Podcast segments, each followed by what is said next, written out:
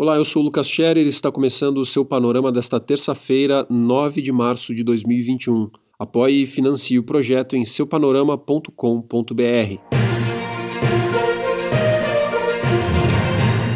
O ministro do Supremo Tribunal Federal, Edson Fachin, anulou as condenações da Lava Jato contra o ex-presidente Lula na Justiça Federal do Paraná. O ministro entendeu que, por não terem relação exclusiva com a Petrobras, os casos são de competência da Justiça de Brasília, explica o G1. Caberá ao novo juiz decidir se etapas como a coleta de provas e depoimentos serão aproveitadas ou se o processo voltará a estaca zero.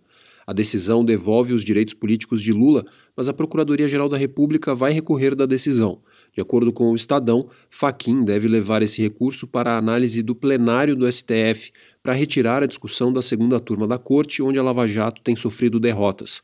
A decisão do ministro também afetou 14 processos, nos quais se contestava a isenção do ex-juiz Sérgio Moro ao julgar Lula.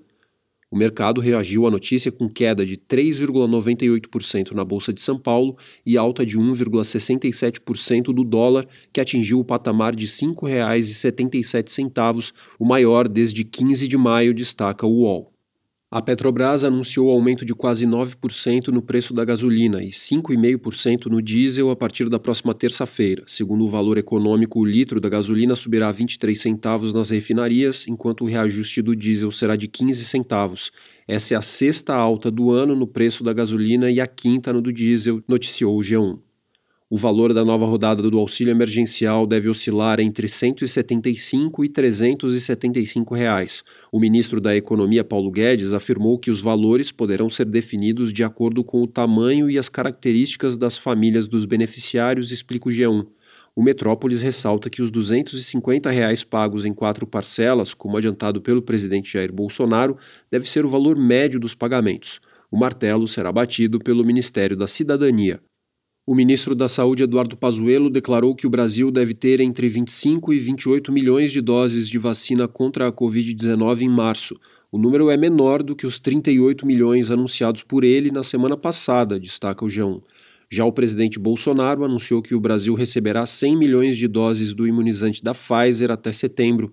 14 milhões desembarcariam até junho. O Planalto já havia rejeitado ofertas anteriores da vacina por não concordar com o termo de responsabilidade por eventuais efeitos adversos. O Brasil registrou mais de 1.100 mortes pela doença nas últimas 24 horas, somando 266.614 óbitos. Pouco mais de 11 milhões de brasileiros estão ou já foram infectados com o novo coronavírus desde o início da pandemia, como reportou o portal. Mais de 1.500 suspeitos foram presos nesta segunda-feira, Dia Internacional da Mulher, por prática de crimes de violência contra mulheres. O G1 noticiou que a Operação Resguardo, comandada pelo Ministério da Justiça, teve a participação das 27 unidades da Federação. Quase 10 mil inquéritos foram instaurados e 142 armas foram apreendidas. Na ação, que acontece desde o dia 1 de janeiro, pouco mais de 10 mil pessoas foram presas e 51 mil denúncias foram apuradas.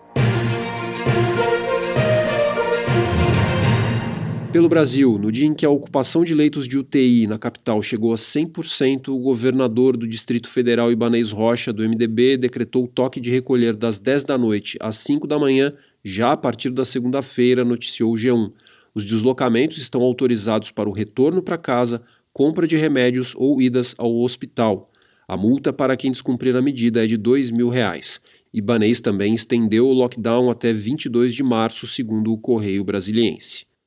Com a rede de saúde operando com 104% da capacidade, Porto Alegre tem 227 pacientes na fila por uma vaga nos leitos de UTI já no início desta semana, segundo matéria do G1. Até o meio-dia da segunda-feira, 13 dos 18 hospitais monitorados pela Secretaria Estadual da Saúde na capital do Rio Grande do Sul operavam com capacidade máxima. No total, 109% dos leitos estão ocupados. No mundo, a duquesa de Sussex, Meghan Markle, revelou que a família real britânica estava preocupada em quão escura seria a pele do pequeno Archie, filho dela com o príncipe Harry, conforme divulgou a BBC. A declaração foi dada ao lado de Harry em entrevista exclusiva à apresentadora Oprah Winfrey, exibida nos Estados Unidos no último domingo. Harry se nega a revelar o autor do comentário sobre seu filho. Segundo é o país, o Palácio de Buckingham declarou guerra aos duques de Sussex pouco antes da exibição da entrevista. No Paraguai, deputados do opositor Partido Liberal Radical Autêntico devem apresentar hoje um pedido de afastamento do presidente Mário Abdo Benítez, mostra a Folha. O processo é mais rápido do que o impeachment, mas precisa do apoio de 53 parlamentares. O PLRA tem apenas 29. Benítez vem sendo alvo de protestos no país desde a semana passada, depois que o número de infectados e mortos pela Covid-19 disparou na segunda metade de fevereiro. O Panorama é um serviço de curadoria de notícias que utiliza informações coletadas nos sites de veículos de comunicação consagrados em todo o mundo. Esteja bem informado e combata as fake news. Nos acompanhe nas redes sociais. Estamos no Facebook e no Instagram. Tenha um bom dia.